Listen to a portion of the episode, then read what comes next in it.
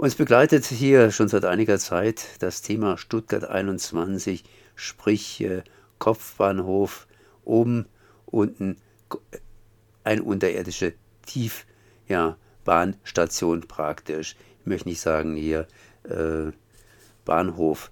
Das heißt, ich bin jetzt verbunden mit Werner Sauerborn. Er ist Geschäftsführer vom Aktionsbündnis gegen Stuttgart 21 und das ist natürlich ganz klar. Das heißt, wir fragen uns hier, was passiert in Stuttgart jetzt gerade? Äh, da ist ja gerade noch äh, Lockdown. Ja, Lockdown kann man nicht sagen. Es gibt äh, verschärfte äh, Bedingungen. Stuttgart liegt ja über der kritischen Grenze. Es gibt jetzt Maskenpflicht in der Stadt und Einschränkungen des, äh, der, der Möglichkeiten, sich zu treffen, auch im privaten Bereich. Äh, ich habe den Eindruck, äh, die Bürger nehmen das ganz entspannt und wir Stuttgart 21 Gegner auch. Wir können weiterhin demonstrieren, aber wir halten uns sehr strikt an die Regeln. Da sind wir praktisch beim Thema, denn es gibt noch andere Geschichten. In Stuttgart ist gerade Wahlkampf. Da tun mehrere, meist Männer, hingehen und versuchen Bürgermeister, Oberbürgermeister von Stuttgart zu werden. Denen wurden natürlich ein paar Fragen vorgelegt, eben zu Stuttgart 21. Das heißt, wie hältst du es mit dem unterirdischen Durchgangsbahnhof? Und die wurden jetzt tatsächlich beantwortet. Wie lief denn das Ganze? Das heißt, was für Antworten habt ihr denn da bekommen? Also unser Motiv bei dieser Befragung der Kandidaten war vor allem, das weit verbreitete Totschweigen des Themas Stuttgart 21 zu durchbrechen. Wir haben auch ein Flugblatt gemacht, in dem wir die Bürger auffordern, stellt diese Fragen zu diesem Thema, weil das ist eines der wirklich existenziellen Themen dieser Stadt. Die ganze Stadt wird hier aufgewühlt. Das Projekt äh, äh, steckt in der Krise an vielen Ecken und Enden und die Politiker, die Verantwortlichen tun so, mit einer Ausnahme, kommen wir sicher noch darauf zu sprechen, als äh, gäbe es kein Morgen morgen, als gäbe es keinen Stuttgart 21. Das haben wir die gefragt und die haben in der Tat alle, so viel äh, demokratische Kultur ist dann doch noch, äh, die haben alle geantwortet, aber überwiegend für uns äußerst enttäuschend. Was heißt es in diesem Fall? Ich meine, was kann der OB überhaupt in Stuttgart, für Stuttgart oder gegen Stuttgart 21 tun? Ja, das war eine der äh, fast durchgängigen Antworten, mit Ausnahme der Antwort von Hannes Rockenbauch, dieses Achselzucken zu sagen, ein OB kann ja doch nichts äh, äh, tun, das Schicksal muss uns halt ereilen. So ist das nur wirklich nicht. Die Politik kann sehr viel machen. Die Verträge sind längst kündbar und ein Oberbürgermeister ist zwar an das Votum seines Gemeinderats gebunden, aber er kann Politik machen. Er kann mal den Mund aufmachen, er kann mal äh, Diskussionen anstoßen, Fragen stellen äh, und das äh, Ganze und die ganzen Probleme, die da jeden Tag auf den Tisch kommen, auch mal transparent machen. Und dazu äh, ist die bedauerliche Antwort der meisten Kandidaten, fehlt einfach die Bereitschaft. Jetzt äh, ist mir nicht ganz klar, so auf einen Schlag, äh, wie denn die Mehrheiten in Stuttgart sind. In Frankreich nennt man das Kohabitation, wenn der Vorsitzende oder wie soll ich es ausdrücken, der Präsident aus einem anderen Lager herausstammt, wie die Gemeinderäte, das heißt in dem Fall das Parlament äh, in Frankreich äh, ist. Wie wäre es denn hier in Stuttgart? Ich meine, wer müsste Gemein Oberbürgermeister werden, um praktisch auch eine Mehrheit im Gemeinderat zu haben, beziehungsweise umgekehrt? Also der äh, Gemeinderat äh, hat sozusagen äh, grob gesagt eine ähm, rot-grüne, äh, rot-rot-grüne Mehrheit. Äh, die wechselt allerdings je nach Thema. Äh, und der Oberbürgermeister ist halt die zentrale Figur im Gemeinderat. Er leitet die Sitzung, er kann auch ein bisschen die Richtung der Politik bestimmen und er hat da durchaus Spielräume, sich Mehrheiten zu organisieren. Und die rot-rot-grüne Mehrheit, die war ja früher mal relativ kritisch gegenüber Stuttgart 21 eingestellt, würde also im Prinzip nicht viel ausmachen, da wieder mal kritisch drüber nachzudenken. So ist es. Also das ist äh, der Oberbürgermeister Fritz Kuhn, der war ja jetzt acht Jahre Bürgermeister der Stadt. Er hat nicht reüssiert. Äh, die Umfragen zeigen, äh, dass seine Amtszeit im Grunde verlorene Jahre waren. Insbesondere wird ihm angekreidet, dass er in der Frage Verkehrspolitik, Klima und Stuttgart 21 äh, nichts bewegt hat, nichts verändert hat, nichts zum Guten verändert hat. Und die jetzige Spitzenkandidatin der Grünen, das ist die Frau Veronika Kienzle, für die kommt es natürlich darauf an, ob sie aus dem Schatten von Herrn Kuhn äh, heraustreten kann.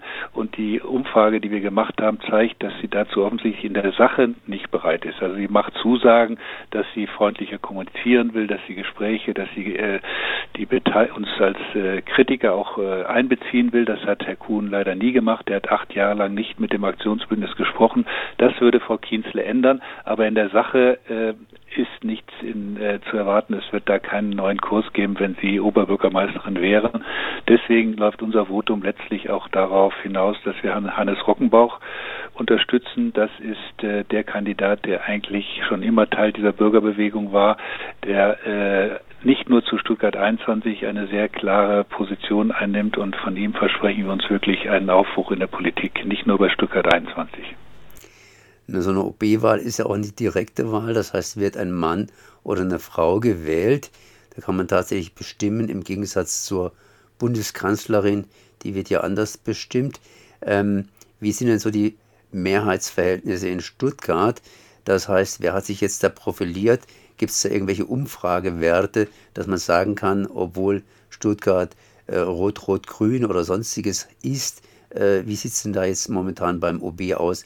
Wer hat im Grunde genommen die Nase vorne. Also es gibt eine indirekte Umfrage. Es wurde gefragt, wem trauen Sie das Amt zu? Also es wurde nicht gefragt, äh, wer soll es werden, sondern wem trauen Sie es zu?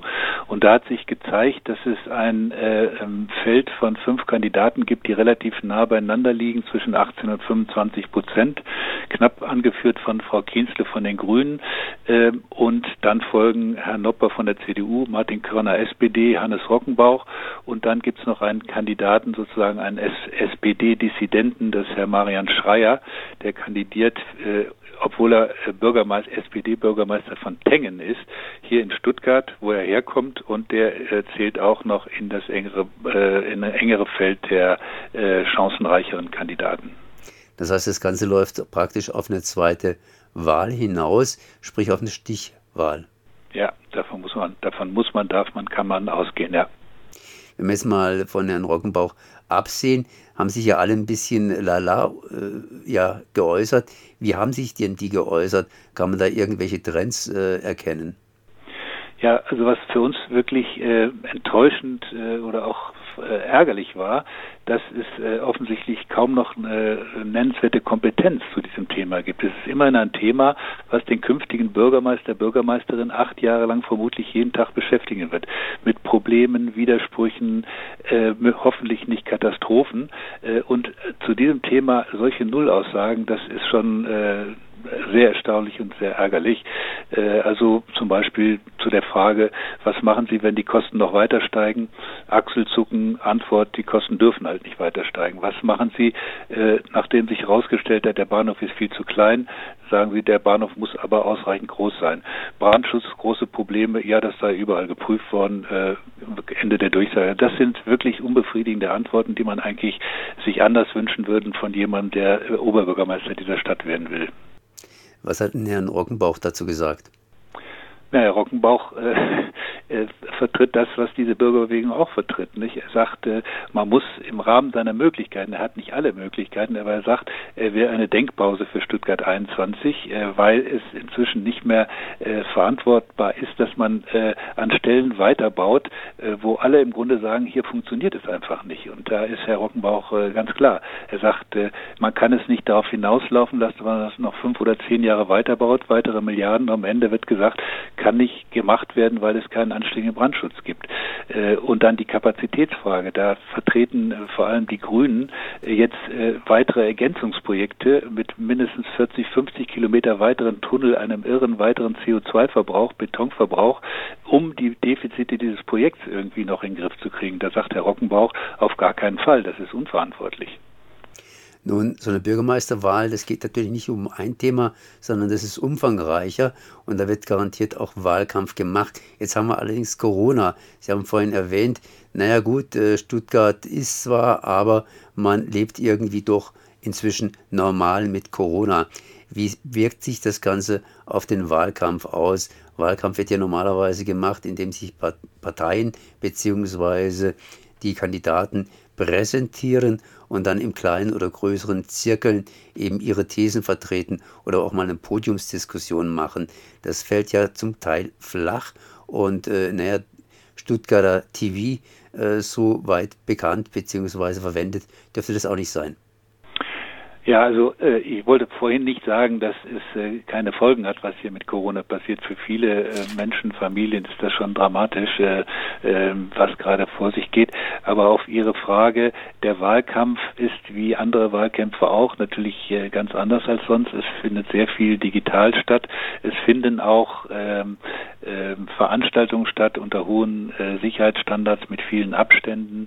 Äh, habe jetzt gerade in einer Stuttgarter Zeitung Kontext äh, gesehen, wie die Kandidaten äh, durch eine Glaswand befragt wurden. Also das wird alles ähm, schon beachtet. Ich gehe davon aus, es wird sehr viel Briefwahl geben, aber ich gehe auch davon aus, es wird einen spannenden Wahlkampf geben, weil das gerade so ein Kopf-an-Kopf-Rennen von äh, fünf Kandidaten ist. Wann ist die, äh, ja, wann ist Wahl? Am 8. Ähm, November ist der erste Wahlgang und drei Wochen später der zweite. Das läuft wohl auf einen zweiten Wahlgang hinaus. Ich bedanke mich auf jeden Fall für das Gespräch. Das war Werner Sauerborn, Geschäftsführer des Aktionsbündnisses gegen Stuttgart 21. Merci. Danke.